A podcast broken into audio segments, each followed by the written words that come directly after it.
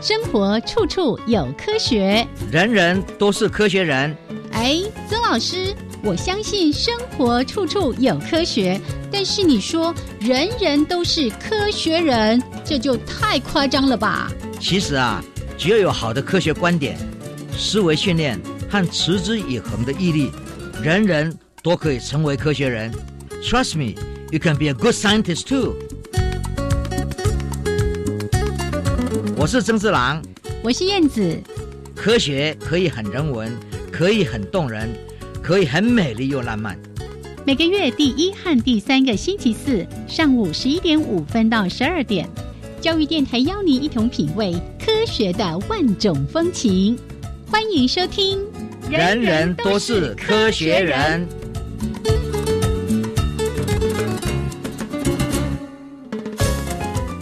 Hello，亲爱的听友们，大家好，欢迎收听教育电台，人人都是科学人。我是燕子，我是曾志郎。嗨，燕子，你好好久没看到你了。Hello，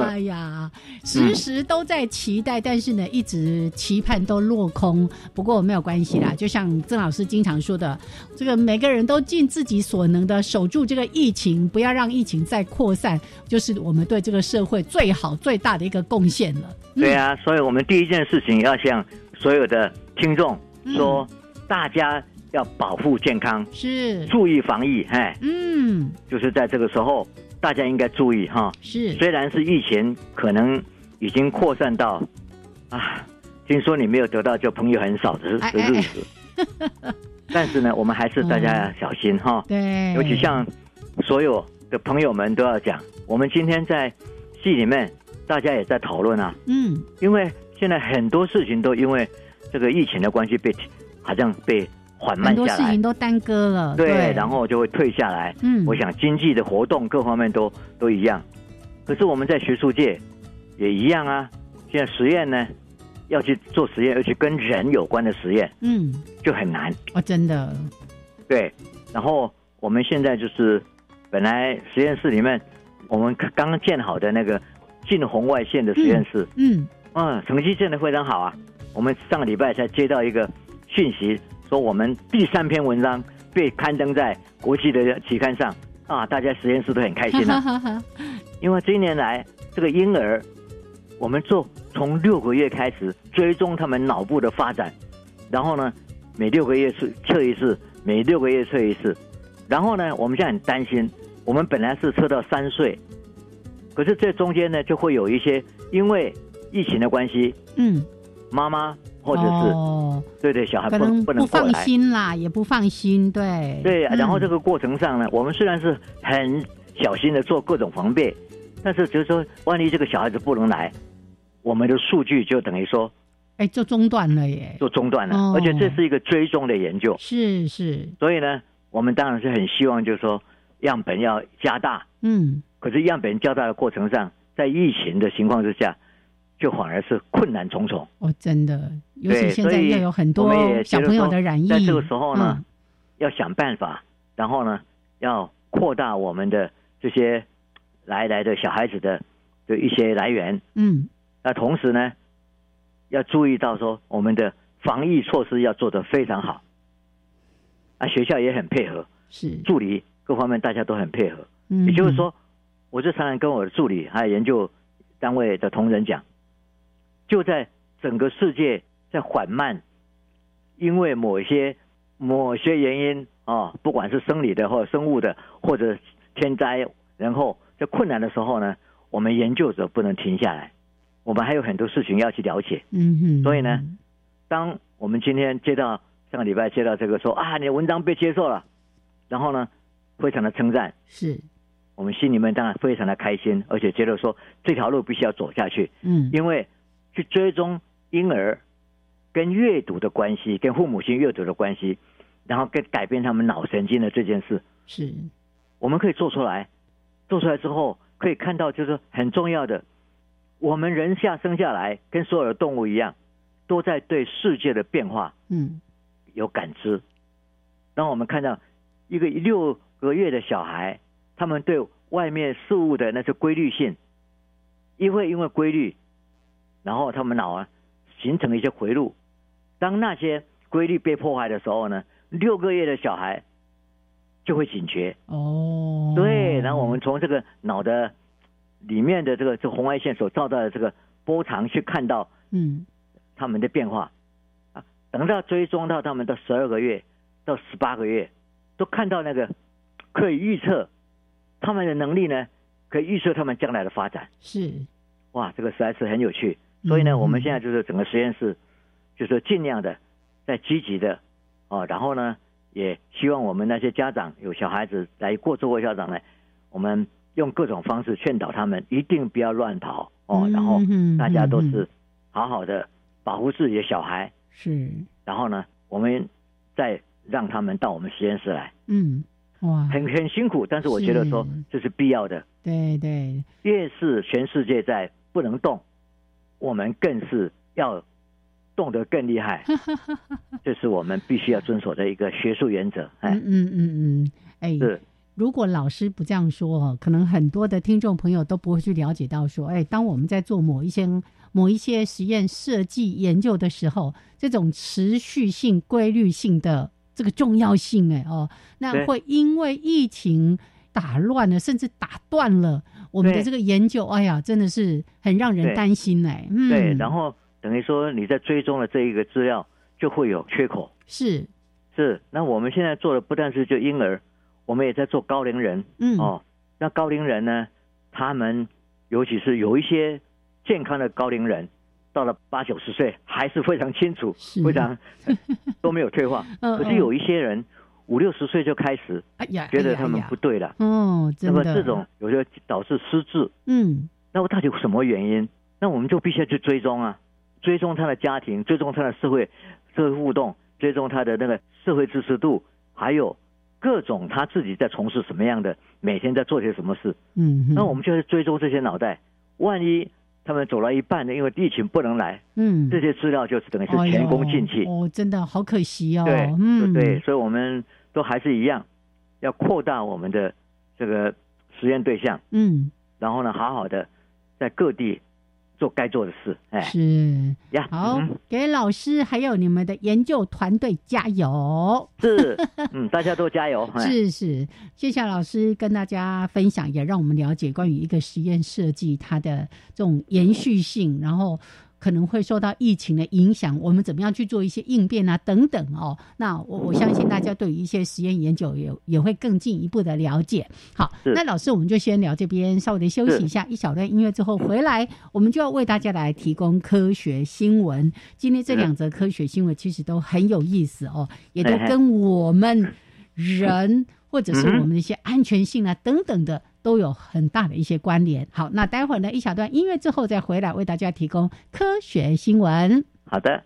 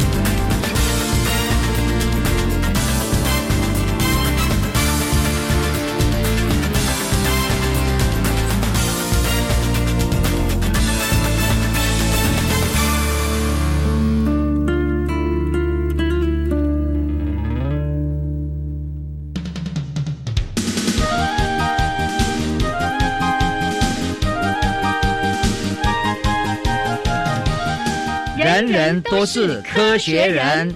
Trust me, you can be a good scientist too.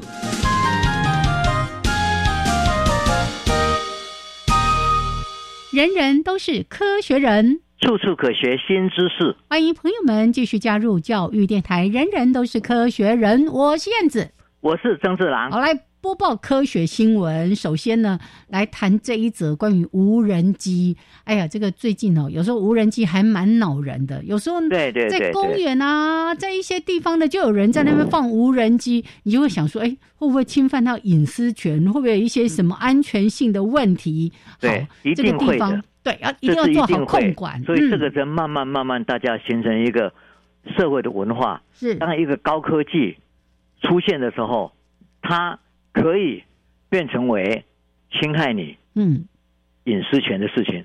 但是我们也可以用于另一方面，利用它的长处是来做正面救人的消息。没错，对，所以这些东西呢，我们也是觉得蛮重要的。嗯，那我们来看，现在这个无人机可以到各地去，这个大家都知道的，对不对？它可以在你的窗户旁边，它可以在天空往下这样照照相。嗯，它会做做各种事情，然后呢，它会记录。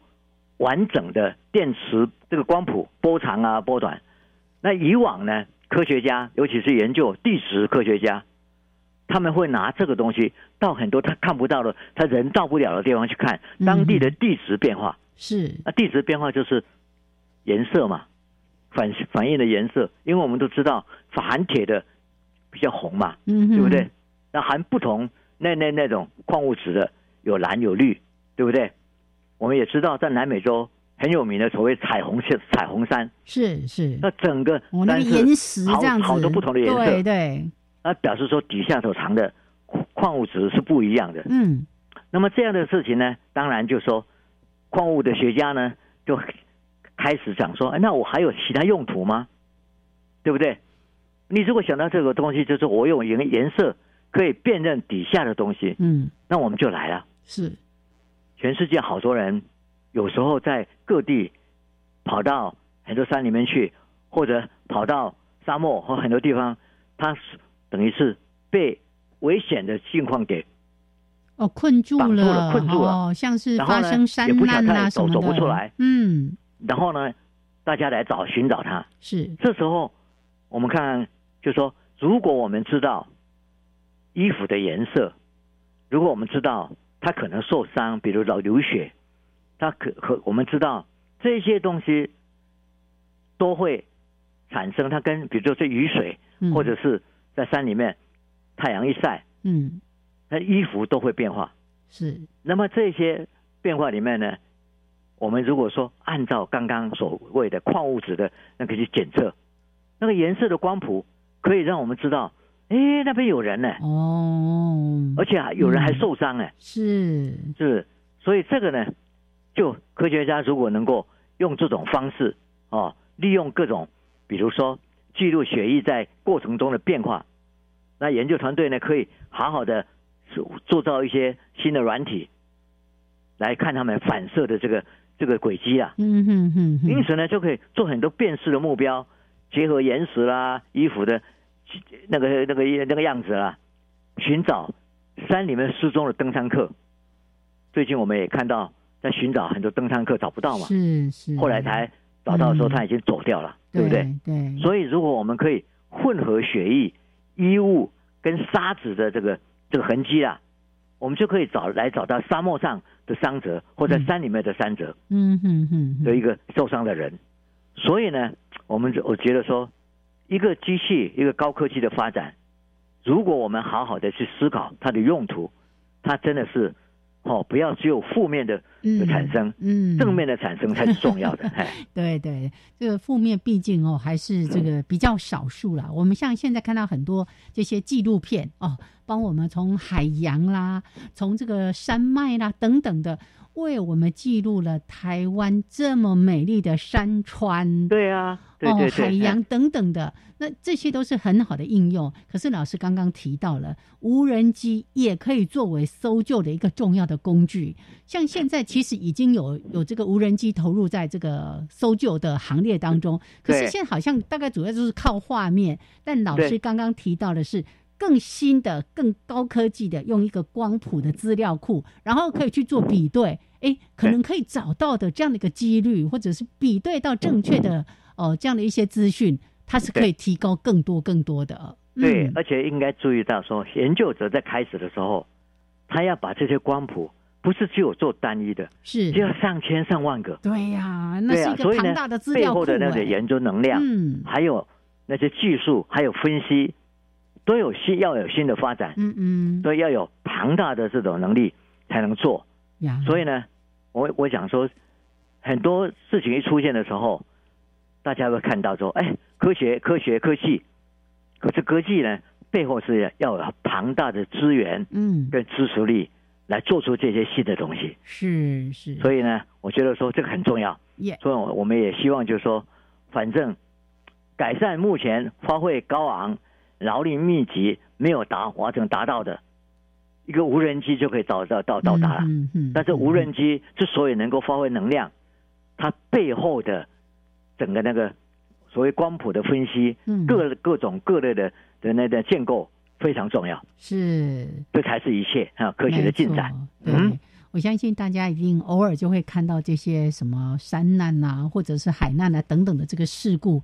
那要出动搜救人员，往往就是几十人、上百人哦。对呀、那，真的嗯是一个非常困难的事情。而且它自身还会造成很多危险。嘿对呀、所以还是提醒大家哈、要登山的人或者下海啦等等的，一定要做好安全的计划哦。这是最重要的相关。的装哎备啦、路线啦等等的，自己一定要做好准备哦。这个也对对对减少搜救的这个困难呐、等等的哦。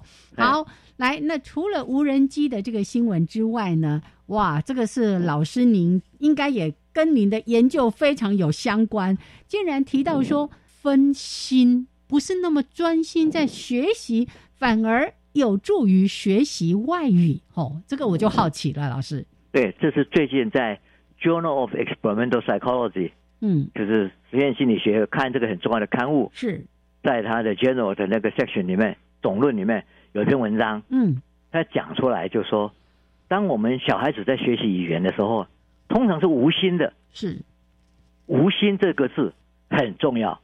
那我们比较年纪大的人去学第二外国语的时候，为什么呢？困难？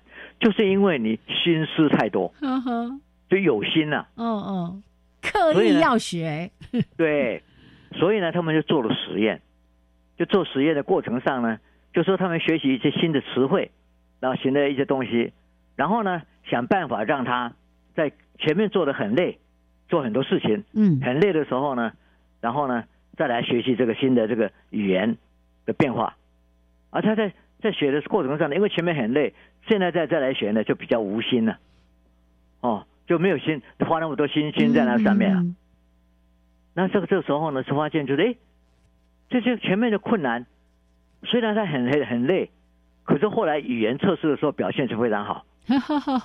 啊。这个呢，哎说疲惫学习者他没有意识分析到那些字的规则，嗯，那没有去分析它呢，反而那个字就这样无形中就变我们说无意识的嗯嗯，进入到你的脑海里面，好像就很自然的，对，就跟嗯。小孩子学习语言一样。是，哦，然后我们太多心思，总会去是想说是什么东西啊？它前面有引导什么东西？这这各各方面嗯，反而是对那些里面的一些细细节规则呢串不起来。嗯哼哼，然后呢，这篇文章过后以后，又另外一篇文章出来了，这个又发表在美国国家学院的科学院的学报，它也是一样，它也也是学一些单字，英文单字哈。嗯然后呢，他写的时候呢，有时候给你干扰，用那个电磁波，我们叫 TMS 这个东西给你干扰，哦，让你说学习的时候呢，受到一些啊干扰，就无心去去去处理它。嗯，那你这嗯样或者说，你到底跟刚刚看到的有没有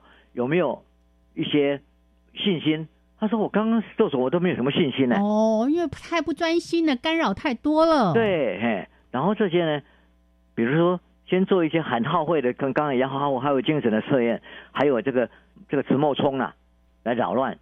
那这两个两组的人呢，到最后都说我对答案没有信心，嗯可是，在音觉测试的成绩都有进步。这个就显示说，受试者他无意义的分析这语言，反而是有帮助的。嗯哼哼，你太有意识去处理的话，就反而分心了。是，对，所以这些东西呢，就变成为很重要的。我们做研究者在观察小孩子，小孩子呢，他前面没有任何东西，嗯所以他只有现在忽然间，当他在学的时候，也不是故意要去学什么什么什么什么什么，而是在语言的环境里面，无意中就学会了。哦，然后呢，这种东西呢很重要，嗯所以这也是最近很多新的研究在看。我们以前都把脑当做是一组往前冲的，然后现在看就说，哎，如果有一些挫折，然后就真的是啊，算了算了，我把分心在做别的事的时候呢，嗯哼，那那些无意中学习的东西哎，也很快就进来。反而悄悄进驻了。对对对，所以呢，我们现在看到两篇不同的文章，嗯嗯，用两种不同的方式，哦，然后一起达到得到相相同的结果，都有相同的含义。所以呢，就很多这研究这个就比较对于语言学习有有关系的学者呢，像 MIT 的那个 Michael Woman 他们呢，就觉得说，哎，这样不同的实验方式，不同的团队做到用不同的方式得到同样的结果，这个叫做 convergent evidence。啊哦就是两个不同的方向，我们叫殊途同归了，是是在支持这件事。彼此可以呼应了。嗯，，对，所以有人建议说啊，你没有无心的无所了所谓啦，嗯，所以你现在学语言的时候呢，要不要喝杯红酒，然后听听意大利的的播歌的的一些还无意中的播放，啊。也许你的意大利语文会学得好一点。是是，是，反而放对轻松了。对哦。对对对，蛮有趣的哈。是是。哎，好，所以这个新闻很有趣，就是分心反而有助于学外语。因为呢，对对对很多人就会说，啊，为什么小孩子那么自自然然的，像尤其像欧洲，他们很多国家就是同时会学会四种语言、五种语言。对呀、那我们呢，刻意努力要去学一个英文，学了很多年、哦还学不好我我。们赶口习，嘿嘿赶赶苦事。对，所以他反而说，哎，这种语言的学习机制是要在一种不知不觉的状态下，反而把一些细微的呃这种过程给掌握住了，哎，这个反而把外语学得更好了。哦，是这嗯实在是。跟我们的这个概念实在是很不一样，对不对？我们一直说啊，专心啊，专心啊，专心啊，哎哎，显然不是一定永远要那么专心哈。是啊。OK，好，那提供这两则科学新闻给朋友们参考。那老师，我们就先聊到这边，稍微休息一下，一小段音乐，还有两分钟的插播之后，回来为大家提供今天的科学人观点主题时间。是，嗯哼。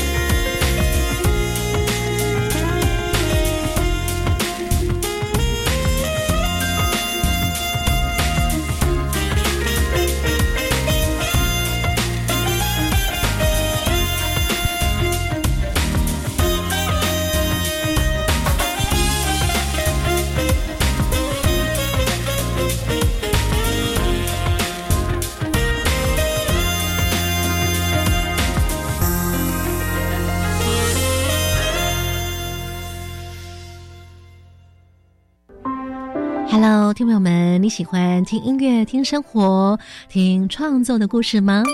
我是星光奇遇记的节目主持人端端。哇，在每个礼拜一到礼拜三，可以说是最需要正能量的时候了。让端端陪你一起星夜谈心，不论是电影或影剧、流行的或乐团的、发烧的或经典歌乐。每周一到周三夜晚十一点到零点，收听端端的星光奇遇记。同学们，你们知道我们身体、心理、情绪、智力等状况都会相互影响吗？不知道。有氧势能比较好的人，脑部获取氧的能力也会比较好，看书的持久性和专注度也会跟着提升哦。太棒了！养成每周至少运动一百五十分钟规律运动习惯，大家都可以头好壮壮，身体好。耶！以上广告，教育部提供。大家好，我是内政部移民署移民事务组组长黄玲玉。本署设置的外来人士在台生活咨询服务热线，自今年三月一号起将改码为一九九零，原本零八零零开头的号码将于七月一日起停用。新住民及外国朋友如有在台生活需求及照顾辅导方面问题，都可以利用一九九零专线获得协助。以上广告由内政部移民署提供。加外加外，阿玛波拉，扎根格玛西卡斯达斯，迪加古拉布古列列。大家好，我是来自台东的胡代明，这里是教育电台。那罗哇那咿呀那呀哦哎呀，那是你呀鲁玛的呀恩哦，朋友们就爱教育电台。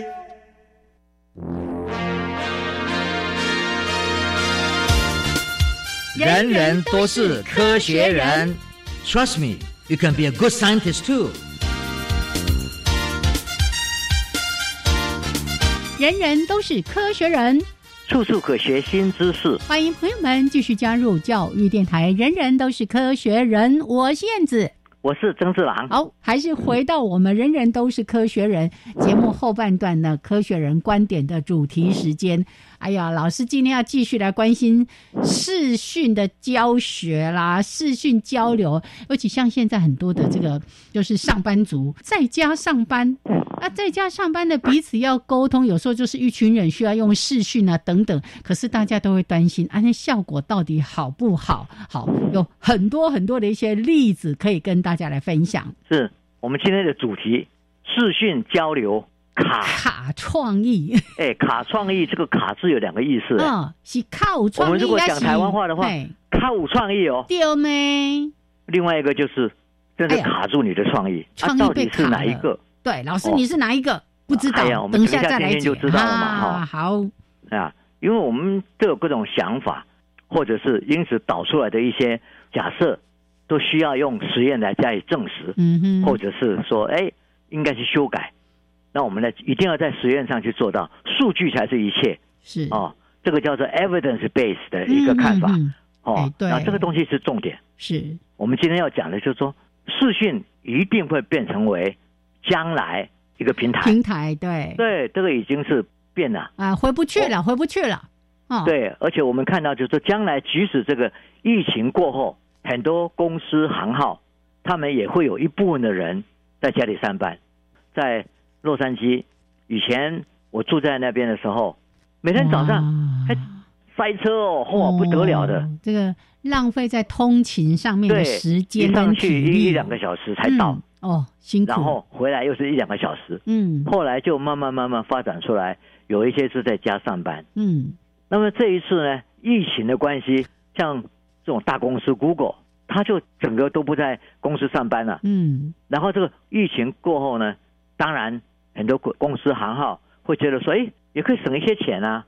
对呀，你看办个什么大的会议还要。场地租借、人力啊，什么一大堆的费用，哦。然后呢，这些呢都会有变化。是，比如说以前开个大会，嗯，要很多人是一起来。现在就说，哎，我们把一些主要的，我们还是实体跟视讯合起来，叫做 hybrid。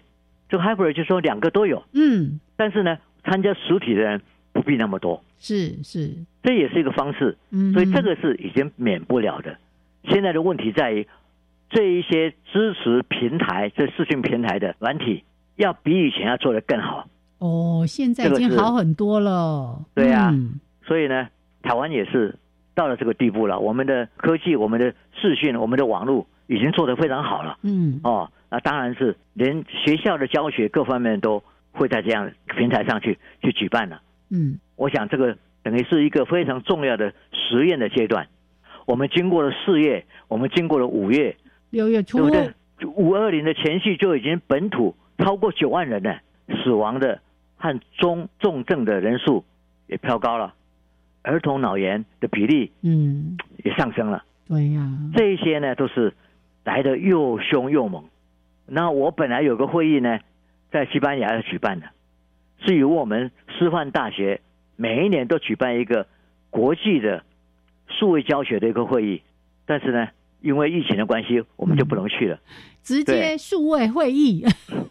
他参加他们那个主办的会议呢，只能用视讯啊。嗯，哎，我一听他用视讯，我心里面就就感到啊有一点点呃差一点了哈。哦，因为现在现在视讯其实已经慢慢越来越好嘛。是你说图档的分享啦、嗯聊天啦、有对的书写啦，对不对？啊，可以留言呐、讨论举手呐、啦、发言啦、然后很多交流 都可以及时办到。是虽然是我们也知道，这个举手发言常常也会被忽略到，会忽略了哈。嗯哼它的便利和减少很多交通往往也是我们可以看到它的好处嘛。是但是在网络上荧幕看看到的影像，就是好像是很好的朋友，平常在一起聊天啊，呃不碰来碰去的一些朋友，看到这个视讯呢，就好像隔了一一一个透明的墙啊。我的经验也是这样子，就是哦，当然有一些正式的视讯会议或者线上课程，那是另当别论。对啊像我我姐姐因为在上海，她已经被居隔了七十多天了哦。对啊，对啊，那对啊，通常呢，我就是用这个 WeChat 用文字跟她聊一聊，但是有时候呢，就忍不住也想要跟她聊聊天，然后一用视讯就还是觉得怪怪的，就是虽然好像荧幕上面看着他，他也看着我，但是那个说起话来的感觉，跟那种实体面对面在讲话还是很不一样哎、对嗯，这里面有一个关键，嗯。就是我讲话的时候，我担心对方听不懂，是，因为从透过视讯嘛，嗯嗯。对不对？对。然后呢，有时候视讯的声音呢，各方面确实有一点杂，各啊方面。对，那你就想说，为了使他听得更好一点，你就公事公办，哎呦，那个哦机械性就是使他讲清楚一点。是啊，这个公事公办的语声调呢，就让我们想要沟通、进一步沟通的的心情就就止步了啦。哎呀，有一些情绪就不能够这样子把它放进去。对，啊，因为要所以有时候讲。我们在开会的时候，尤其是我们开学术会议，连反对的意见，嗯也就是没有用武之地嘛。因为他他的公式化的那个一表表现，那你也就公式化的回去啊。嗯哼，对啊，哦，那个反对的力量好像就降低了很多了。还有嗯，视讯会议之后，大家都下线了，对不对？对，你不会再再再去找他聊天嘛？哦，对不结束很少有机会。再针对嗯刚才没有交集的那些观点，我们再深入讨论。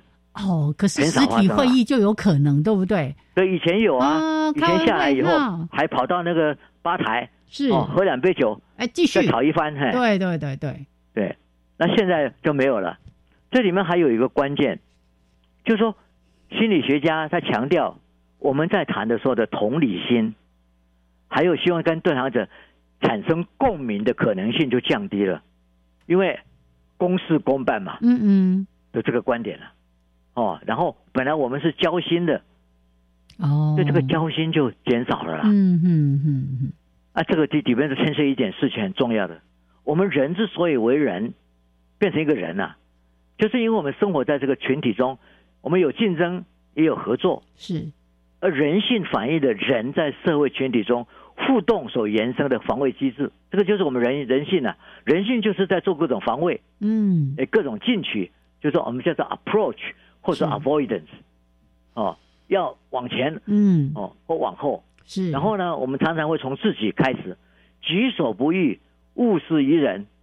这个讲的也不是只有说你的高尚的道德，而是说这个就是本来就是我们自己本身不想要的，我们不要给了别人。嗯或者我们自己想要的，他也会要啊。是，对啊。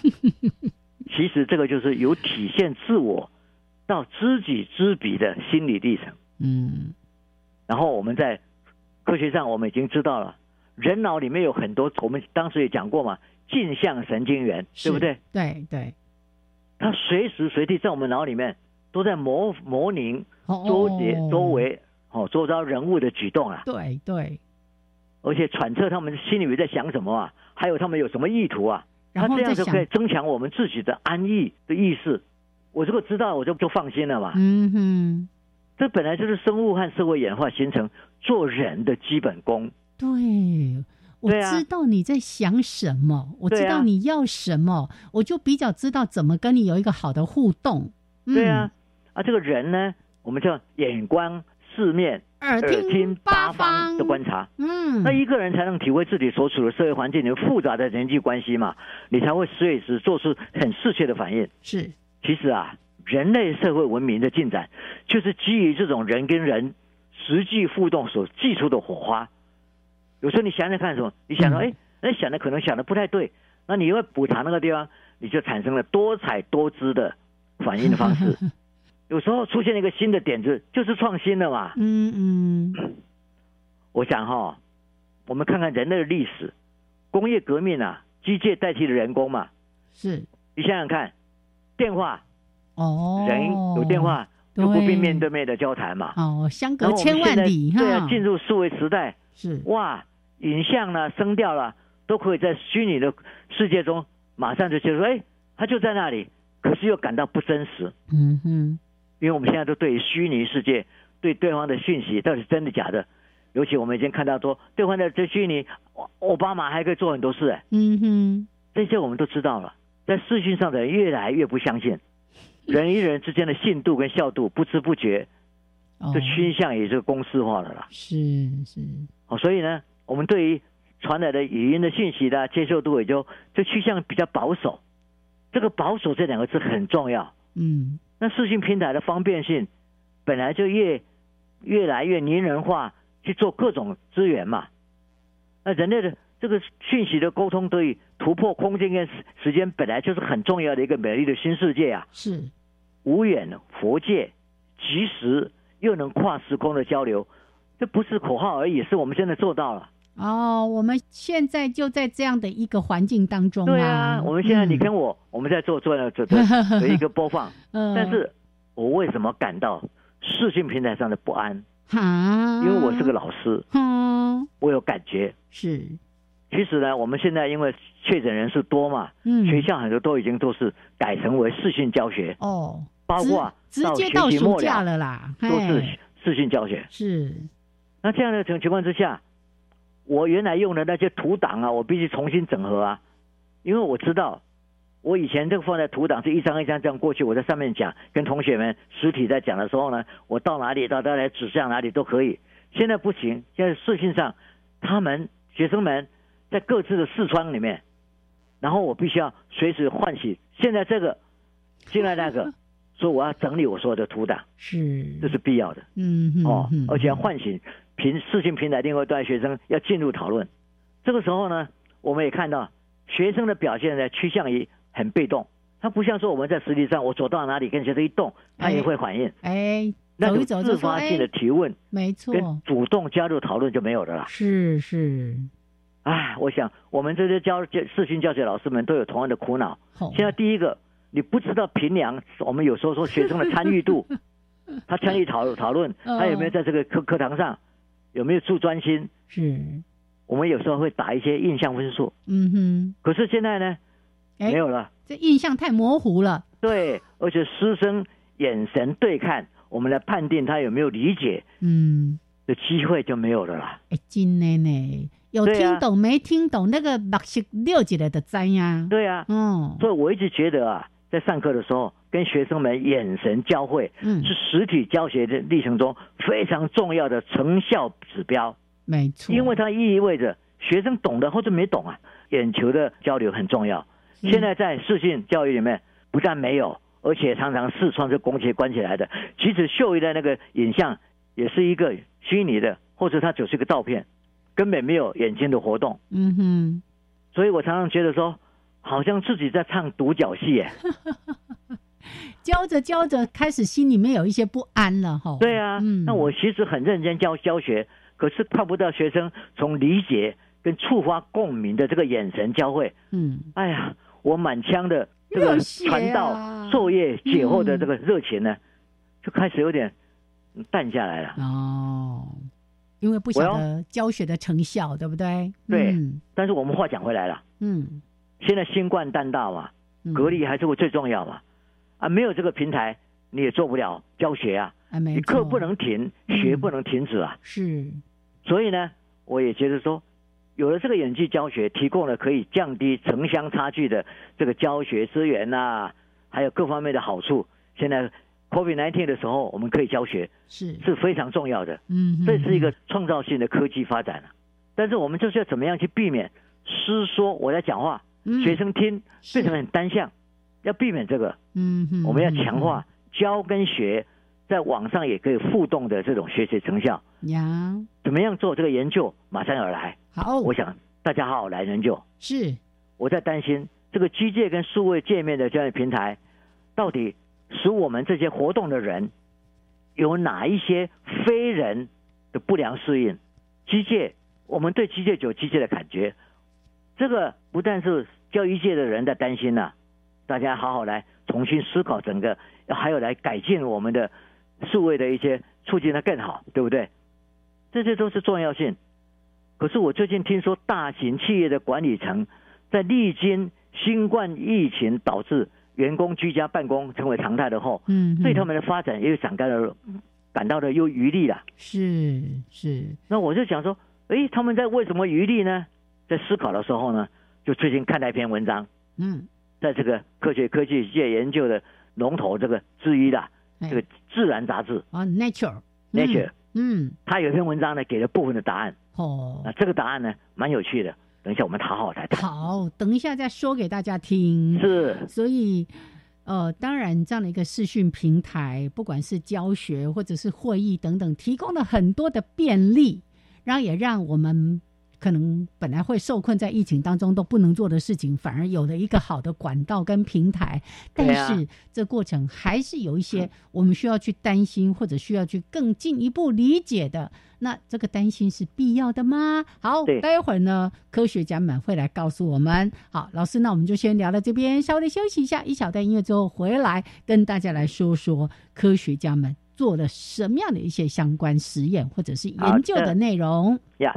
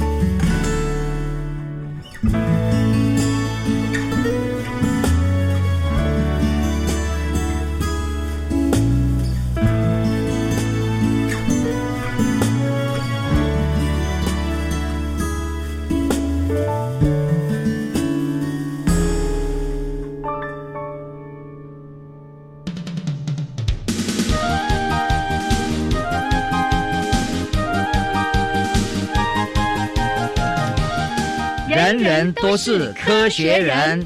Trust me, you can be a good scientist too.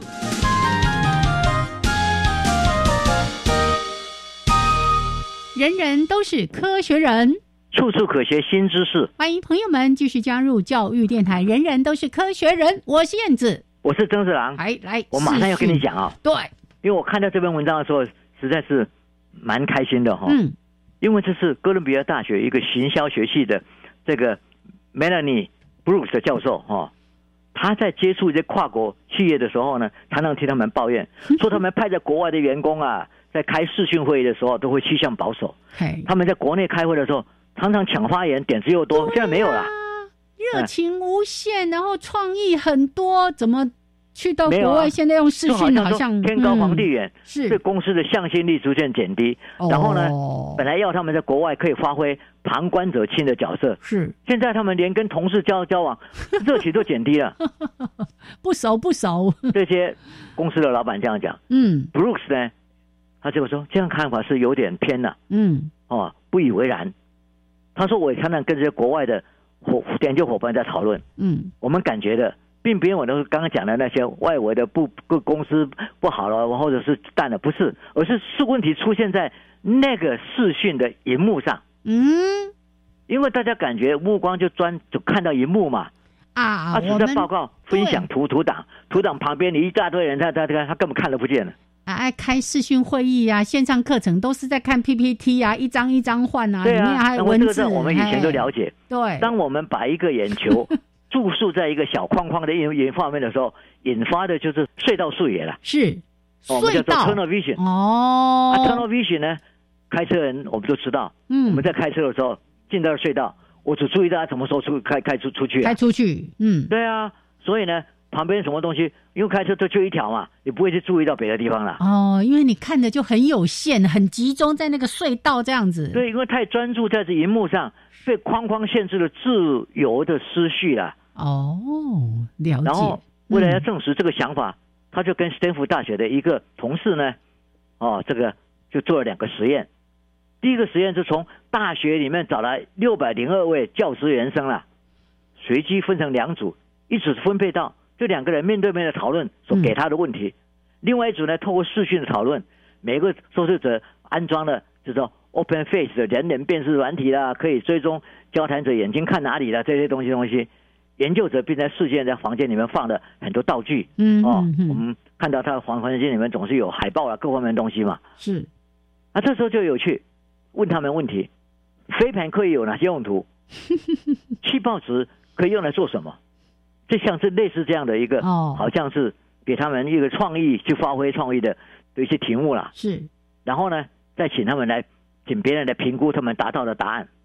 这个发发现就，比如说你用飞盘当盘子来来使用，没有什么了不起，嗯可是把它用来打世上的水果，哎，这个就有创意嘛，哦对不对？咻，对。然后气泡纸呢，嗯那单气泡纸有一泡一泡，那它拍拍拍把它打打破，就变成摩斯的这个密码来传递，你可以用那个节奏的尿布更有创意嘛。啊，但是评估者就根据这样来评估，是然后选出最好的创意。他们就发现呢，那一些所在视讯的荧幕上的那些人，跟那些实实体对话的比较起来呢，哇，他们的创意少了很多，嗯点新的点子少了很多。嗯。OK，然后这个实验呢，马上就搬到大公司来做，是。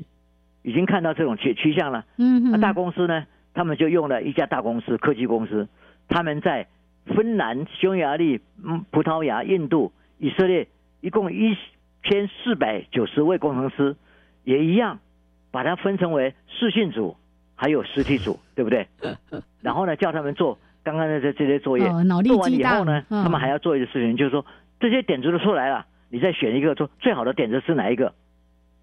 就是发现，就是说视讯组呢，在创意上不如实体组。嗯可是呢，视讯组还有有一个好处，就是说，当他们你给他选择已经出现了这些点子的时候呢，他们就点选创意最好创意呢，不会输了。嗯。啊，这还是可以的啦。嗯。哦。所以呢，两个实验，那么大家在看啊，刚刚不是讲说可以看到他们眼睛在看哪里吗？哦，open face，哈，对啊，对，然后把他们看的这就翻拿出来看的时候，就是哎，视讯组呢眼睛都直定在那个框框上，可是那一些实体组呢，坐在那边接尾条啦，哦，啊，把酒哦跨家了，跨下哦。看看对方，对不对？这边看一下，那边瞄一瞄。对啊，那对方嗯。是看到一个人嘛，嗯。啊，所以看到人以后，眼睛就抛开，就看到墙壁上啊，看到天上啊，工具箱啦、装装各种装饰品的、他就联想起来，就自由发发挥联想力，忽然间点子在脑海里面闪过，说出来写下来，脑力激荡的追忆威力就凸显出来了啦。嗨，啊，视信组呢，只见荧幕当下，不见其他，嗯，啊哪里会产生新奇的思维呢？哎，所以被哎框住了。哦，对，嗯所以呢，这这两位教授呢做了这个研究了以后，就发现，哎，果然是视讯，就是我们被锁住了。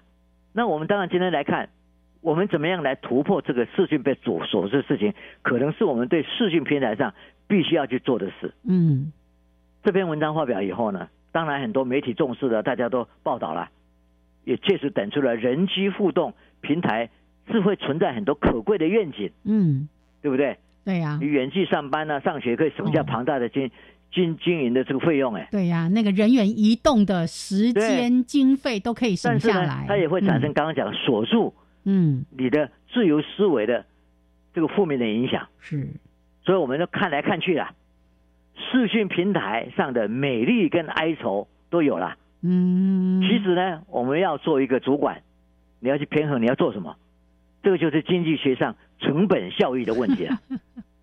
所以呢，我觉得说每一件事情科技发展的时候，嗯我们都可以看到好处，我们也会看到它的负面的问题一些影响力。对，那么怎么样来把提高正面的、是，减低负面的这个成本效益的问题，是我们科学家要去思考的，好呀，当然。都可以往前走了啦。哎，这个后续应该还会有更多的科学家想要来一探究竟，因为就像老师刚刚说的，这个视讯平台的会议、教学等等交流啦，它一定回不去了，因为它已经变成是一个我们的日常了哦。对可是呢它的优点我们怎么样好好的去提升，然后避免掉刚才在说的，因为隧道视野，然后我们整个人心思都被框在那个电脑荧幕或者是那些图档啊什么等等的，反而创意呢就被限缩了。